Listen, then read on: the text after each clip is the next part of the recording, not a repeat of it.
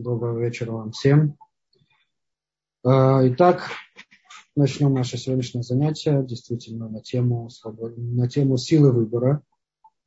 А, как-то раз я общался со своим знакомым э, врачом, и он поведал мне такой интересный факт из своей практики э, в России. В 90-х годах, в определенный период, врачи начали замечать э, очень частые жалобы родителей э, мальчиков от 9 примерно до 12-13 лет, жалоб на различные определенные травмы нижней челюсти. Когда врачи заметили, что речь идет о действительно повальном каком-то явлении, начали разбираться, в чем причина начали разбираться, в чем причина, и пришли к выводу, что виновником этого является никто иной, как э, э, нынешний, если не ошибаюсь, губернатор э, Калифорнии, а тогда всего лишь обычный терминатор. Молодые мальчики, пытаясь подражать своему герою, а в 12 лет, подражая Арнольду Шварценеггеру, можно было максимум выпячивать челюсть, начали доводить себя до растяжений и каких-либо там связанных с этим травм. А, действительно, в жизни маленького ребенка э, имитация, подражание является очень важным, неотъемлемой, это очень важная неотъемлемая, неотъемлемая часть развития, развития ребенка и формирования его личности. Эм, чем человек становится старше, тем э, этот инструмент становится все менее и менее приемлемым и в какой-то момент становится даже абсурдным и ненормальным. Но, тем не менее, если мы посмотрим на нашу жизнь порой, на жизнь окружающих нас, мы увидим, что нет-нет, но в жизни взрослого человека появляется порой э, искушение имитировать, подражать и что там говорить? Э, в наше время, мне кажется, это более того, это перешло все мыслимые и немыслимые границы. Например, ну, потому как я могу судить об этом, я могу ошибаться.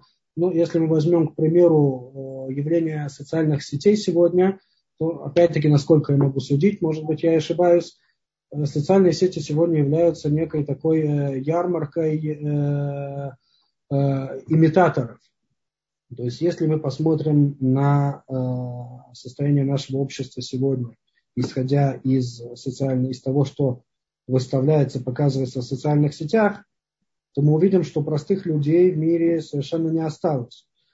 В мире сегодня остались исключительно экстраординарные творческие личности, э, великие кулинары, э, несравненные путешественники и тому подобное. Если мы посмотрим на состояние семей э, в нашем обществе сегодня, исходя из того, что показывается в соцсетях, то мы вынуждены будем, э, наверное, если бы верили в это, с радостью признать, что в мире не осталось семей, в которых э, не царит полная идиллия, согласие, любовь и счастье, удовлетворенность. Соответствует ли это реальности? Посудите сами. Я в это верю с трудом.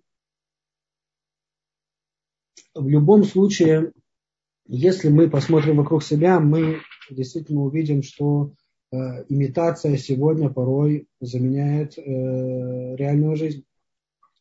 Для того, чтобы понять, почему такое происходит, нужно, во-первых, понять э, сам, э, саму природу этого явления имитации. Дело в том, что любой успех, любое достижение, оно в какой-то момент приобретает и также и видимое выражение.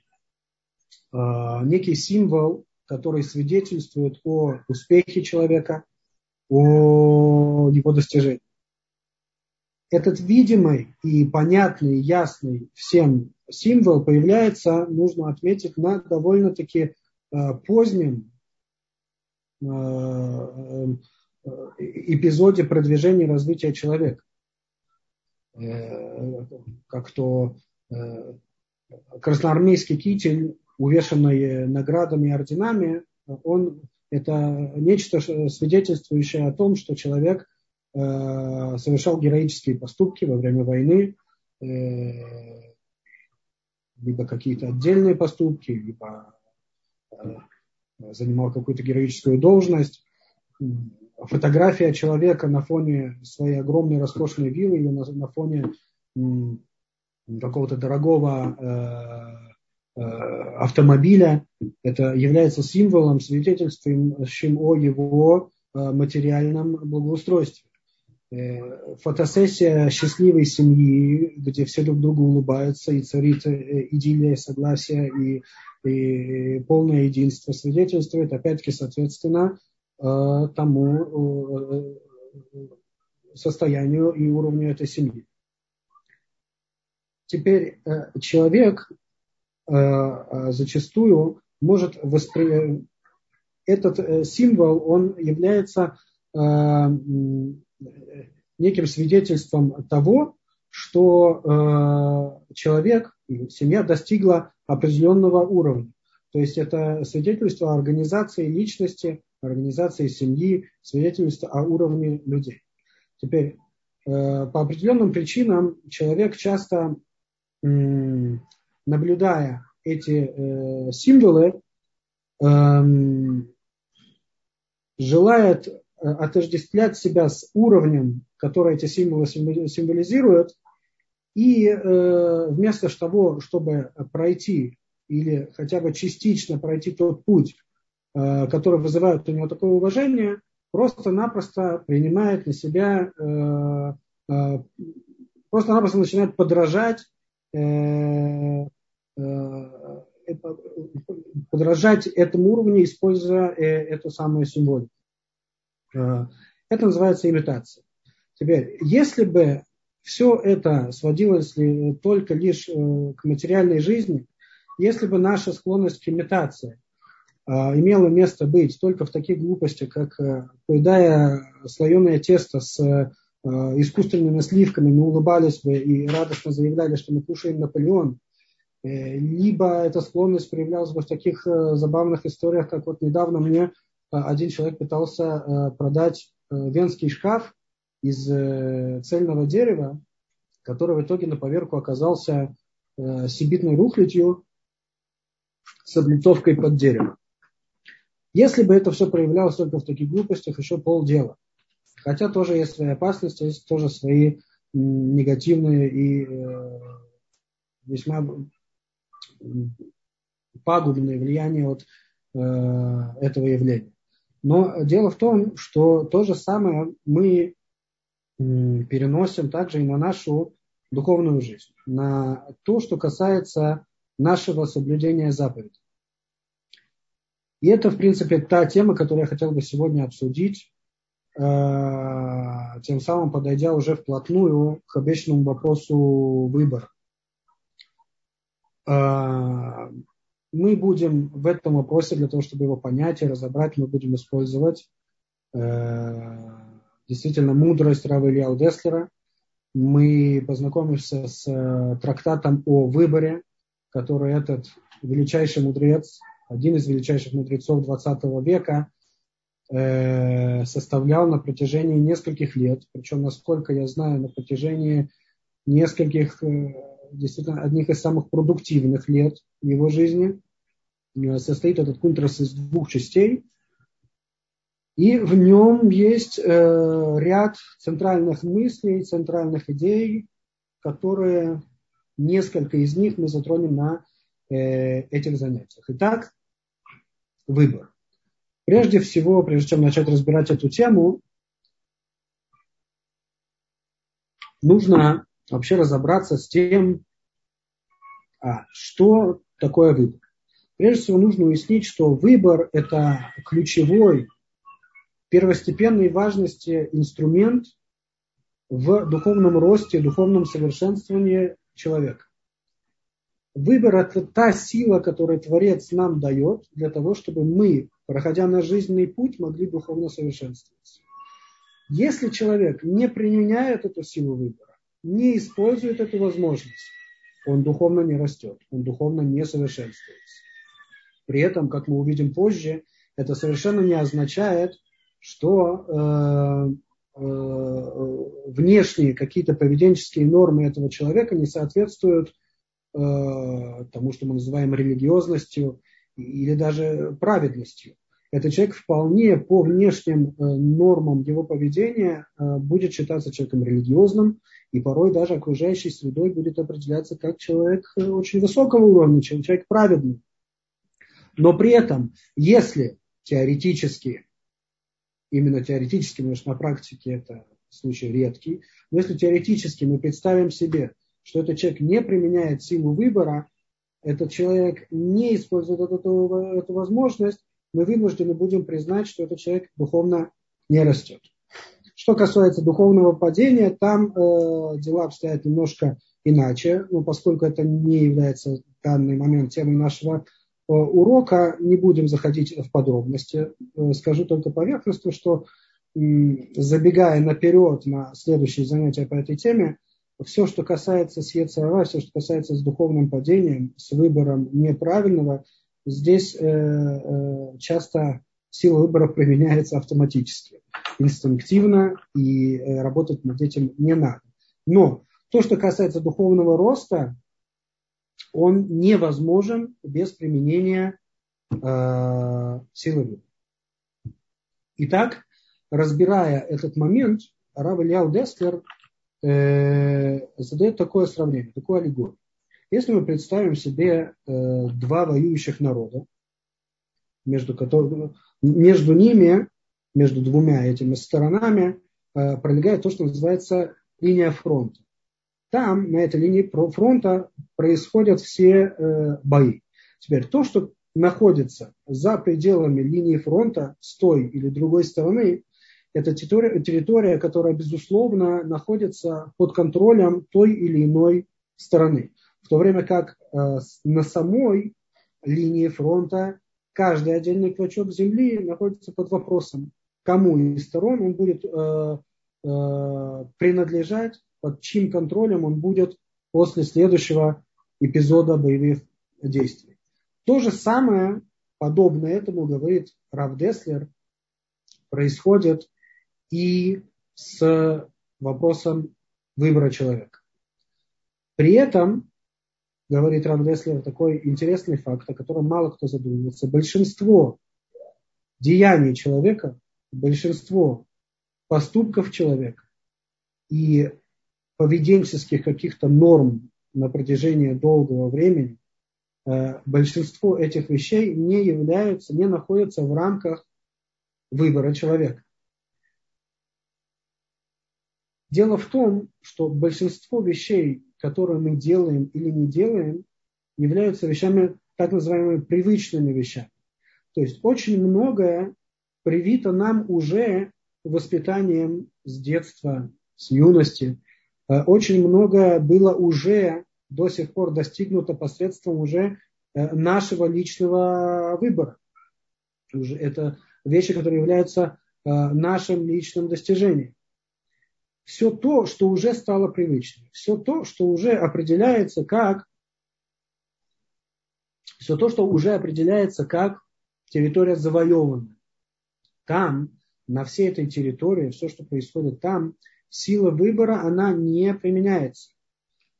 Там, на тех территориях, если мы говорим о э, том, что находится, э, вообще давайте сразу сформулируем ту терминологию, которую выбирает Раф Деслер, и будем ей пользоваться э, для удобства. Раф Деслер называет всю эту концепцию э, точка выбора. Если говорить так, есть точка выбора, и она сравнивается, в этом сравнении она сравнивается с линией фронта. Есть то, что находится ниже точки выбора, и то, что находится выше точки выбора. Все, что находится выше точки выбора, это якобы в сравнении, это уже завоеванные территории. Все, что находится выше точки выбора, это все то, что, как я объясню позже, я объясню, как это вообще возможно и как нам к этому относиться, вся та территория, это территория для нас недосягаемая. Выбор же происходит только в территории на этой линии фронта, и это называется э, точка выбора. Теперь, что касается всего того, что находится под, ниже точки выбора. Все те вещи, которые я уже назвал, определил как вещи э, привычные, уже завоеванные. Это моменты, которые э, были нашим выбором в прошлом, но совершив правильный выбор, мы тем самым поднимаем нашу точку выбора на более высокий уровень. Другими словами, приведя пример, когда человек э, один раз сталкивается с какой-то конфликтной ситуацией, где сталкивается его понимание истины и э, понимание неправильного, э, условно говоря, греха, человек, применяя свою силу выбора, выбирает испол, исполнение воли Бога, в следующий раз, когда он столкнется с этим моментом, это уже либо совсем не будет конфликтом для него, и он сделает этот, э, он совершит правильный поступок, уже то, что называется на автомате, либо будет сводиться все больше и больше к э, минимум конфликтности и сложности выбора. Таким образом, эту тему, этот выбор превращает в привычное, в действие, на которое не направлена сила выбора. Соответственно, э, э, эти действия, они не позволяют, они не дают человеку существенно духовного э, роста. Как э, мало, э, человек, который вырос в религиозной семье, который вырос э, в ешивах, для него не стоит, перед, перед ним не стоит вопрос, э, к примеру, молиться три раза в день или не молиться три раза в день. Но, тем не менее, когда он приходит в синагогу э, по привычке, перед ним, да, стоит вопрос, э, как относиться к молитве. У него на уровне каких-то нюансов, э, каких-то тонкостей, может быть, тонкостей каваны, тонкости сосредоточения, э, тонкости подготовки к молитве. Здесь перед ним, да, стоит выбор, быть или не быть. И здесь он, да, может э, расти. Теперь, что касается э, всей той территории, которая находится выше точки э, выбора. Все, что находится на этой территории, а вообще сам факт того, что это имеет место быть, мы можем, например, наблюдать в, в, в законах, которые приводят Талмуд. Талмуд приводит законы, связанные с ситуацией, когда человек не может совладать со своим яцерара. Здесь важно отметить, что если Талмуд говорит, что человек не может совладать своим яцерара, имеется в виду действительно, что он не может. Потому как в Талмуде и в Мишне э, и в других источниках есть э, масса способов, масса систем, масса советов, которые позволяют человеку провести с собой определенную духовную работу и спастись от, спастись от э, Ецерара, не совершив тот грех, который он, в принципе, уже был на грани того, чтобы его совершить. В Талмуде и в других источниках, более поздних, э, есть масса таких э, способов. И все они действенные, и во всех них нужно хорошо разбираться и их применять. То есть тот, если тот отрывок в Талмуде, который я сейчас приведу, это ни в коем случае не легитимация к э, какому-то легкомыслию в том, что касается исполнения заповедей. И э, таким образом мы понимаем, что если Талмуд говорит, что есть вариант, есть э, э, сценарий, при котором человек таки да, не может совладать своим яцером. Талмуд пишет, что в такой ситуации он должен надеть безликую э, черную одежду и отправиться в дальний путь, дойдя до какого-то дальнего-дальнего места, где его никто не будет знать. И там, говорит Талмуд, человек сделает то, что он хочет.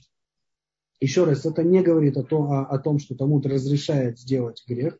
Говорит о том, что действительно есть моменты, есть ситуации, которые это выше э, нас, это выше наших э, сил. Когда мы сталкиваемся с такими ситуациями, говорит Талмуд, мы должны сделать все, что в наших силах, чтобы хотя бы э, уменьшить вред от этого греха. как в примере, который приводит Талмуд, одевание безликой черной одежды, оно, так сказать, принижает человека, тушит в какой-то мере его пыл, и это, соответственно, в какой-то мере помогает ему, ну, как минимум, совершать этот грех с меньшей радостью, с меньшим ветерком, так сказать. Дальняя, длинная, долгая дорога в незнакомое место, нахождение в незнакомом месте, тем более в те времена, это тоже, так сказать, ломает дух человека и тоже способствует тому, что даже совершая этот грех, он хотя бы, ну, как минимум, уменьшит его влияние, уменьшит радость от него, уменьшит интенсивность этого влияния. А, то есть, действительно, мы видим в этом источнике, что э, в жизни человека действительно э, есть э, территория, которая находится вне его выбора. И это, так сказать, легитимно. Еще раз, легитимно не само совершение греха, а легитимно сознание того, что есть вещь, которая мне не подвластна. Есть вещь, которая находится Э, выше нас. Это очень важно понять в контексте того, о чем мы сегодня говорим, потому что непонимание этого приводит к очень неправильной модели поведения э, нашей в том, что касается соблюдения заповедей духовного роста. Я еще вернусь к этому моменту. Теперь, э, эм, то, что происходит в, э, выше э, точки нашего выбора. Эм, если, когда мы говорим о проблеме того, что человек зацикливается, застревает на работе, на внимании, на нахождении на территориях, находящихся ниже э, э, точки выбора, э, то там проблема заключается в том, что любое действие, которое он там делает, оно не стимулирует, не вызывает потребность использовать силу выбора, и это, соответственно, тормозит человека, не дает ему подрасти. Это сама по себе проблема, и действительно есть такое явление, и как с ним э, бороться, что нужно делать, чтобы из этой зацикленности выйти и начать действительно принимать вызов Ецерара, действительно сталкиваться с потребностью применять выбор, э, это будет, наверное, все-таки разбираться в, эм, в продолжении этих уроков. Э, так будет, наверное, правильнее. Поэтому сейчас мы это оставим, займемся э, другой проблемой. Работы выше точки выбора. Где вещи обстоят немножко по-другому. Там есть, помимо проблемы того, что не включается эта сила выбора, я сейчас покажу, почему и как. Ведь здесь можно ошибиться и сказать, ну, почему это не включается здесь сила выбора? Я же могу, да, прыгнуть выше своей головы, я же могу, да, а, совершить какое-либо действие, которое находится выше меня, переломив себя, пересилив себя, а, и получу за это награду. И это да будет моим духовным ростом. Скоро мы увидим, что это не совсем так. Кроме этого, там, на этой территории, здесь завоеванной, также есть проблема, с которой я начал этот урок, это проблема имитации. Теперь я поясню э, оба этих момента. Приведем пример. Сейчас, как мы э, видим, преддверии Йорцайда Рава Зильбера Зацаль мы э, достаиваемся услышать множество свидетельств, э, очевидцев его э, невероятных поступков, его возвышенных и праведных, богоугодных ангагот, э, моделей поведения, норм поведения – о его каких-то героических абсолютно поступках во всем, что касается э, соблюдения заповедей Митов Месрут Нефиш. Э, любой богобоязненный человек, который слышит э, эти истории, это пробуждает в нем э, стремление достичь тех духовных уровней, которые эти действия символизируют, о которых эти действия, эти поступки или поведенческие нормы, о которых они свидетельствуют. И это совершенно естественно и похвально. Это стремление богобоязненного человека расти и приближаться э, к Кодыш-Богу. Э, то же самое происходит и тогда, когда мы, э, например, начинаем заниматься, изучать книги по Мусару. Э, и именно то, что я сейчас озвучу, является одной из самых важных причин, почему, изучая книги Мусара, мы, так же, как и изучая Талмуд, изучая законы, должны эм, иметь поддержку, иметь человека, который сможет объяснить, правильно направить и э, вывести из заблуждений неправильных пониманий. Когда мы изучаем книгу по Мусару, э, обычно эта книга может предложить нам, открыть перед нами э, определение, описание э, какого-то определенного уровня человека, э, какого-то определенного качества человека и пробудить в нас, для этого, в принципе, эта книга и создана, пробудить нас достичь этого уровня. Она дает нам возможность созерцать всю красоту этого поступка, этого уровня, этого, этого поведенческого стандарта, э, созерцать эти моменты, видеть их красоту, видеть их величие и стремиться всей душой достичь этого уровня. Но в обоих приведенных примерах есть, кроется под ними действительно серьезная опасность. Какая опасность? Мы можем в этих ситуациях ошибочно полагать, что вот это самое непосредственное действие, уровень, неда, которое перед нами, э, которым нам описывается, само по себе это действие непосредственно уже и является праведностью. Само произведение этого действия, сама имитация этого действия любым другим человеком в 100% будет свидетельствовать о э, праведности, будет являться э, его реальным духовным уровнем. Приведу пример из категорических примеров. Слышал я одну э, историю, я сейчас, к сожалению, не могу вспомнить, про кого это рассказывалось. Э, мне кажется, это один из раввинов Иерусалима. Ну, не суть. Э, рассказывается про этого человека. Человек действительно высокого уровня. Эм, каждый раз, когда его жена жаловалась на то, что закончились деньги и срочно нужны средства для дальнейшего существования, и что нужно идти делать иштадлут, Э, этот рав, этот рав э, говорил жене, да, я понял, пошел делать иштадлут. Выходил из дома и действительно шел делать иштадлут.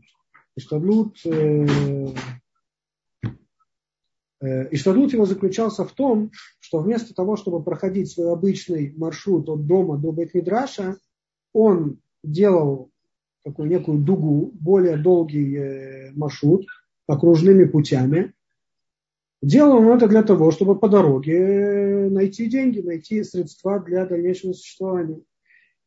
И он таки приходил домой и приносил нужное количество, нужную сумму денег. Это был человек действительно с невероятным уровнем бетахона. И действие это, оно по сути, действительно э, э, свидетельствует о э, праведности. Но давайте подумаем, что будет, если обычный, другой, любой другой человек из абсолютного подавляющего, подавляющего большинства людей попробует подражать этому поступку, попробует то, что я назвал, сымитировать этот поступок. Это будет, мягко говоря, в лучшем случае заносчивостью и наглостью. То есть, когда человек э, действительно прыгает выше своего уровня. В худшем случае это будет настоящим безумием которое приведет действительно к нежелательным э, последствиям. Теперь давайте поймем, почему это происходит. Ведь, казалось бы, даже если я не нахожусь на этом уровне, даже если это выше моего, моей точки выбора, почему я не могу пересилить себя, переломить себя и таки да, попробовать и сымитировать это? Вопрос, который мы уже задали. И пусть мне это будет в заслугу. Пусть я это уже сделал. И пусть я, э, э, это будет считаться моим, моим достижением. Во-первых, это не стоит делать, потому что если мы по логике даже посмотрим на то, что называется мифхана тоца, проверка на эм, если мы проверим, так сказать, статистику что у людей получалось после того, что они прыгали выше своего уровня, выше своей точки выбора, то мы увидим, что, как правило, э, результат этого был полный крах и частенько э, очень больный, так сказать, больное падение. Э, если бы это было действительно богоугодным делом, то, соответственно, у, людей, то, соответственно, статистика бы такой не была. Мы бы видели, что у людей в большинстве случаев получается, Малихим это Адам, это Адам Бедерах Шуруце. Э, человека ведут по той дороге, которую он хочет. Человек стремится к, приблизиться к Адушбоху. И он делает какое-то действие, которое оно э, выше чему. Но статистика показывает, что это не работает. А следовательно, Сиада Дишмая, помощи свыше здесь э, нет. Это один из показателей того, что это не совсем правильное действие.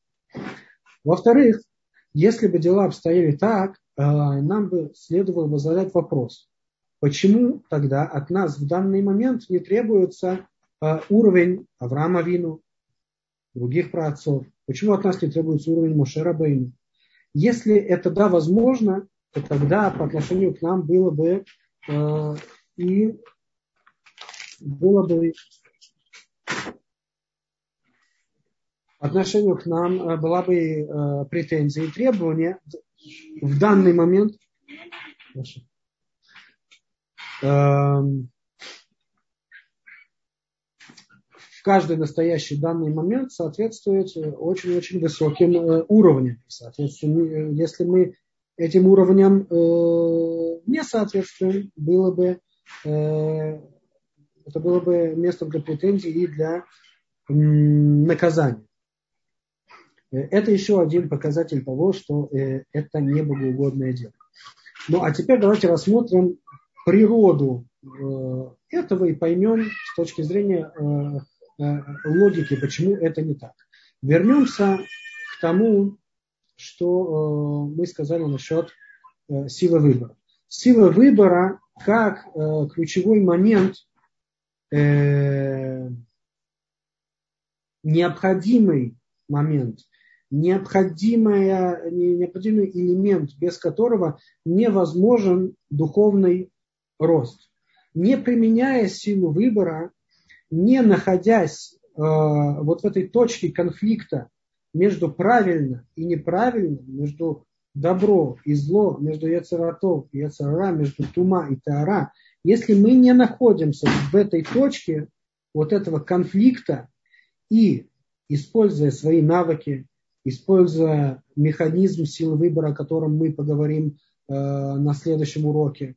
Если этого не происходит, и если в этом конфликте не побеждает э, сторона истины, просто-напросто человек не двигается. Эта точка выбора, она не растет.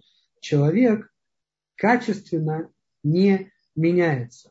Теперь, если человек пытается э, то, что мы назвали прыгать выше головы, то есть имитировать какие-то поступки, соблюдение какой-то заповеди или соблюдение какого-то духовного уровня, как качество бетахон в той истории, которую провел про э, Иерусалимского равина, если он пытается сымитировать эти моменты, э, просто-напросто он не может претендовать на то, что у него в этом действии есть какой-то конфликт между правильно и неправильно. Почему? Потому что он вообще там не находится. Он с точки зрения правильно еще не дорос до такого уровня бетахона, чтобы его неправильно с этим конфликтовало. Его правильно, его э, богоугодно находится еще на намного, намного, намного более э, приземленном уровне. Его правильный богоугодно с точки, э, в контексте бетахона еще находится на уровне не упасть в обморок или хотя бы просто там не расстроиться, а, а, когда его финансовые проблемы доходят до какого-то критического момента, когда он видит, что он не способен закрыть, как у нас в Израиле говорят, не способен закрыть э, месяц, не способен покрыть месячные расходы. Его э, уровень в данный момент находится, его правильно, неправильно, его правильно находится на уровне не упасть в такой ситуации в обморок, не расстроиться, не потерять какую-то работоспособность в этот момент, э, быть способным дальше ходить э, в колледж, ходить на работу, улыбаться э, дома, вести себя подобающим образом со своими домочадцами, не терять работоспособности. Вот именно здесь находится его правильно. И вот именно здесь будет то самое неправильное, которое с этим войдет в конфликт, и там он уже сможет этот конфликт так или иначе разрешить. Но попытка сымитировать э, поведение того самого э, праведника э, просто-напросто не затронет его уровень правильный. И э, духовного роста э, не будет. Эм, одна из проблем, из причин, почему сегодня настолько распространена, распространена вот эта проблема имитации и подражания тому, что касается службы Всевышнему, исполнения митцвот, а это действительно повальная проблема, это действительно имеет место быть. Э, я из своего опыта могу это э, свидетельствовать об этом из того, что я видел в своей практике преподавания в Дешивах, в своей практике работы с Балей Чува.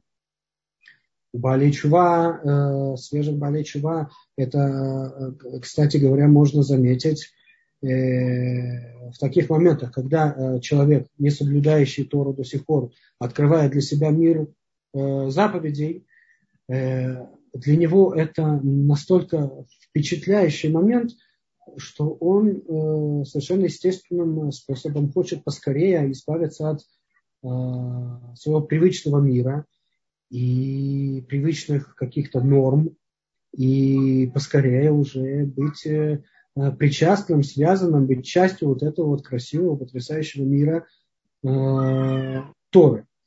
Но в тот момент, когда он только с этим познакомился, и еще точно не знает, из чего состоит эта работа и как это делается, то очень многие болельчива прибегают к э, просто-напросто очень яркий пример, прибегают к этой самой имитации. То есть э, очень длинные бороды, очень длинные пейсы, определенные какие-то модели поведения, э, так утрированно эм, праведные, и другие примеры каких-то экстремистских таких э, решений и поведений. Э, это происходит как раз по той причине, что человек, он хочет добиться связи с этим духовным миром, но за неимением умения этого сделать, он довольствуется имитацией каких-то символов, и это отождествление, оно дает ему такую иллюзию э, причастности.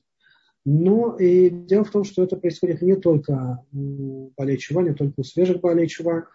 Э, это происходит с людьми, даже, насколько я могу судить, э, и в серьезных это мидрашот, у людей, которые они выросли в религиозном мире, люди, которые серьезно пытаются заниматься мусаром, люди, которые серьезно относятся к своей Э, к своему духовному росту, своему духовному совершенствованию.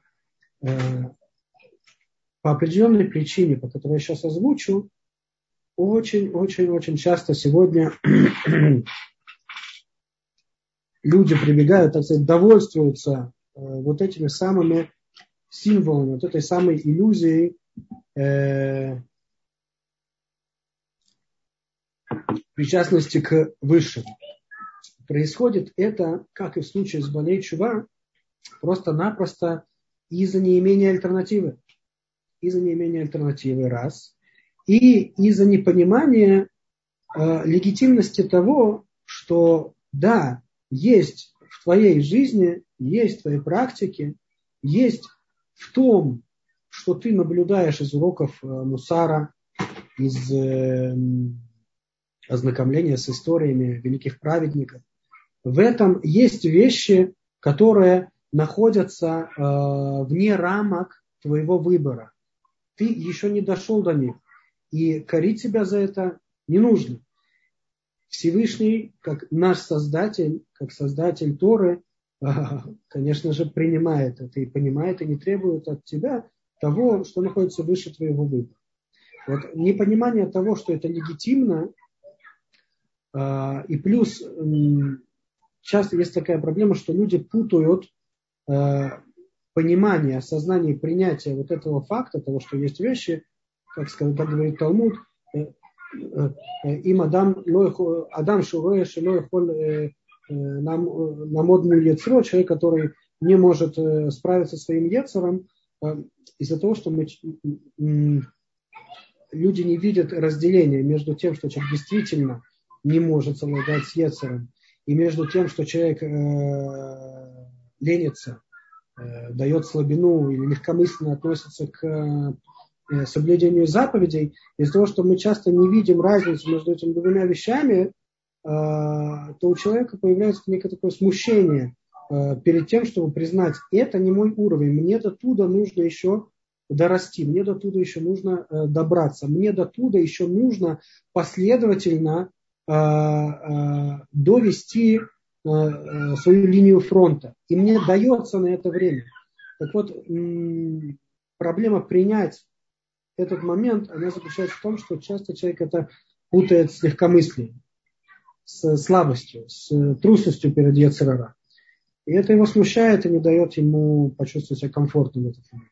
Ну и э, плюс, конечно же, просто неимение навыков мусара. А именно мусар, именно задача мусара, а вот это мусар, это уметь распознать свою э, истинную точку выбора, уметь распознать э, инструменты, находящиеся в моем распоряжении, и уметь их использовать должным образом, это и есть задача мусара. Э, так вот, неумение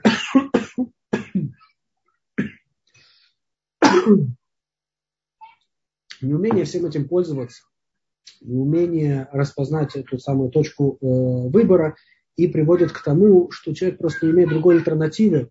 И богобоязненный человек, который хочет почувствовать себя близким к Богу, хочет почувствовать себя приближающимся ко Всевышнему, хочет почувствовать, что он действительно делает, он действительно соблюдает э, заповеди Тора, он действительно э, продвигается, человек вынужден прибегать к этой самой имитации, чтобы, для того, чтобы почувствовать хоть что-то. Эм, и это, это также я это еще вижу в, э, в практике э, консультации с семейным парам. Это можно тоже увидеть этот момент.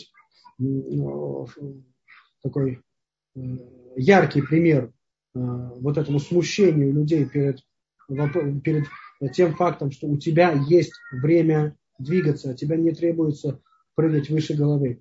Э, очень часто бывают пары, которые действительно хотят э, исправить, укрепить, построить э, свои семейные отношения. Они действительно к этому стремятся, они проявляют настоящее искреннее желание, они готовы слушать, они готовы изучать этот вопрос. Но приходя к семейному консультанту, они даже очень внимательно слушают и внимают, и записывают, и запоминают. Но происходит следующее. Через неделю они возвращаются. Кто в ярости, кто в слезах. А, с претензиями. Он не меняется, она не меняется. Вот мы пришли, а он ничего не хочет делать. а вот она ничего в него не понимает, а вот она не хочет принимать, признавать свою ошибку, а вот она совершенно не, не, э, не меняется. А, проблема в том, что люди просто не понимают, что когда речь идет о каких-то семейных склоках, о каких-то или действительно настоящих э, проблемах э, в семейных отношениях, речь идет, это всегда связано с тем, что называется качество, медот. Это то, что называется, это то, что связано часто с духовным уровнем человека, который не позволяет ему вести себя должным образом по отношению к своему супругу, своей супруге. А эти вещи, они берут время. Это процесс, это построение, это последовательное и только последовательное продвижение линии фронта. В этой войне э, практика десантирования в глубокий тыл врага, она не работает. Лицгрик он имеет место быть, но он, как мы уже сказали, заканчивается всегда крахом. А, люди не дают себе время, не дают время ни себе, ни своему близкому, если речь идет о, семейных отношениях, не дают э, э, время для этого построения собственной э, личности. Вместо того, чтобы этот процесс превратить в э, совместное приключение и совместную какую-то работу, которая сближает и помогает друг другу понять, друг друга понять, э, люди видят в этом нежелание что-либо делать, и в итоге это приводит к краху каких-то попыток действительно э, наладить отношения.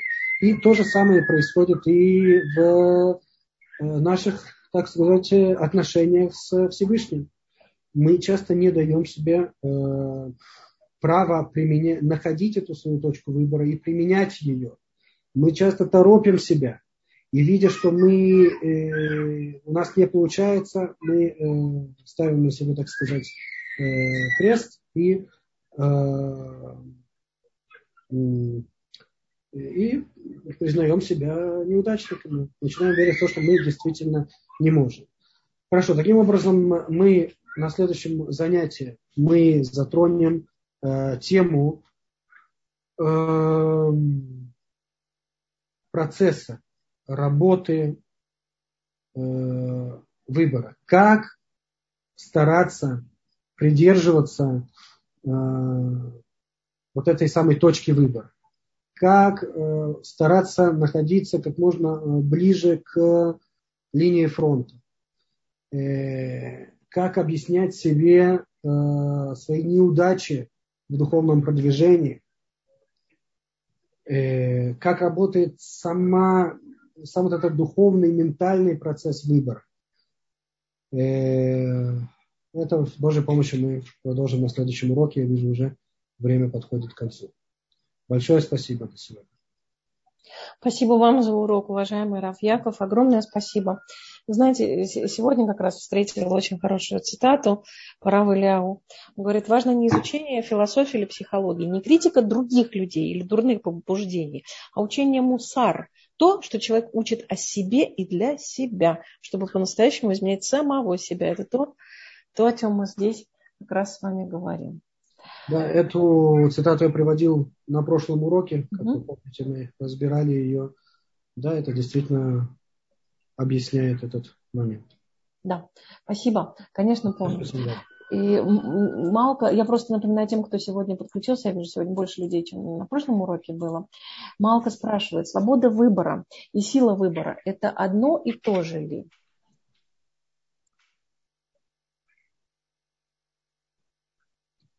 Если не входить в э, нюансы, то да, в принципе, когда люди используют эти два термина, когда религиозные люди используют два термина, имеется в виду, да, то же самое. Свобода выбора – это э, на языке, опять-таки, религиозных людей, э, на языке людей неверующих или атеистов, это имеет немножко другой смысл. Да? То есть свобода выбора имеется в виду э, из их уст, что мы свободны делать все, что нам захочется. Э, и, кстати говоря, по поводу их образа жизни вообще встает вопрос, а есть ли у них э, свобода? Может быть, затронем это уже на следующем э, уроке. Но да, когда в религиозном контексте говорится свобода выбора или сила выбора, свобода выбора, то есть это то, что Всевышний дает нам возможность сделать правильно или неправильно. В этом заключается э, свобода. Сила выбора – это некая духовная э, э, сила, как в, материальном мире, в теле человека есть определенная сила. Э, сила мышц, мы можем с помощью этих мышц делать какие-то манипуляции, так и у души человека есть э, такая духовная сила производить этот выбор. Спасибо огромное, дорогие друзья. Напоминаю, что чат работает, у нас все открыто, вы можете задавать ваши вопросы, у нас осталось еще не так много времени. И если на самом деле есть возможность, действительно, Раф, может быть, немножечко приоткрыть завесу на следующую тему, как вы сказали, а, как, как работает процесс выбора, механизм, как э, мы будем говорить о подходе к линии фронта. Может быть, какие-то пару еще спойлеров, может быть, немножко начнем, воспользуемся. Как мы уже сказали, выбор – это то, благодаря чему человек меняется качественно.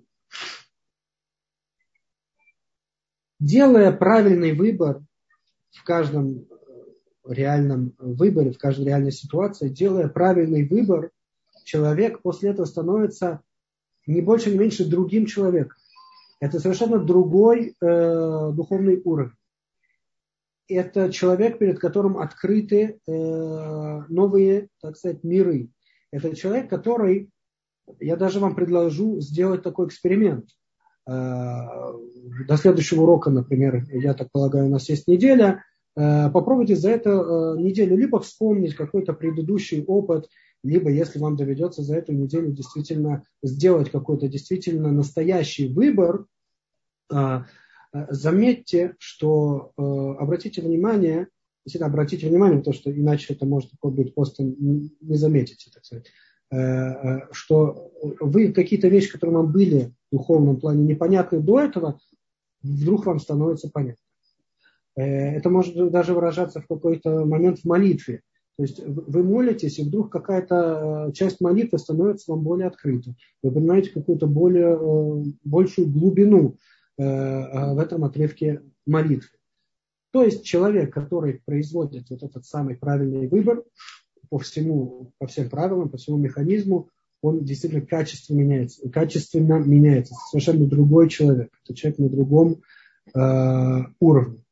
Происходит это потому, что в момент конфликта, в момент, когда передо мной стоит плохо и хорошо, э, правильно, неправильно, богоугодно или не богоугодно, в этот момент сам факт вот этого конфликта, он свидетельствует, свидетельствует о том, что э, мой духовный уровень, моя личность, она не в полной мере соответствует Торе. То есть она не в полной, то есть я не в полной мере э, совершенен в, э, в этой точке, в этой теме. Делая правильный выбор, я тем самым становлюсь человеком, соответствующим Торе, соответствующим этому э, уровню. Таким образом, это уже немножко намекает на э, то, как этот процесс происходит. Если это то, что меняет меня и делает меня соответствующим какому-то более высокому уровню, это говорит о том, что в момент выбора происходит некое научение. Некое научение меня чему-то новому. Некое раскрытие себе чего-то нового это можно даже э, назвать убеждением себя в чем-то, в чем я не был убежден э, до сих пор. И этот процесс, он сам по себе очень интересен и очень захватывающий. Э, как я уже говорил на прошлом уроке, вообще сложность занятия мусаром в наше время, она в частности заключается в том, что мы колоссально мало времени проводим в общении с самим собой. И это действительно так, это происходит из-за э, постоянных каких-то внешних раздражителей, из-за, опять-таки, вот этой тенденции имитации, о которой я говорил на этом уроке.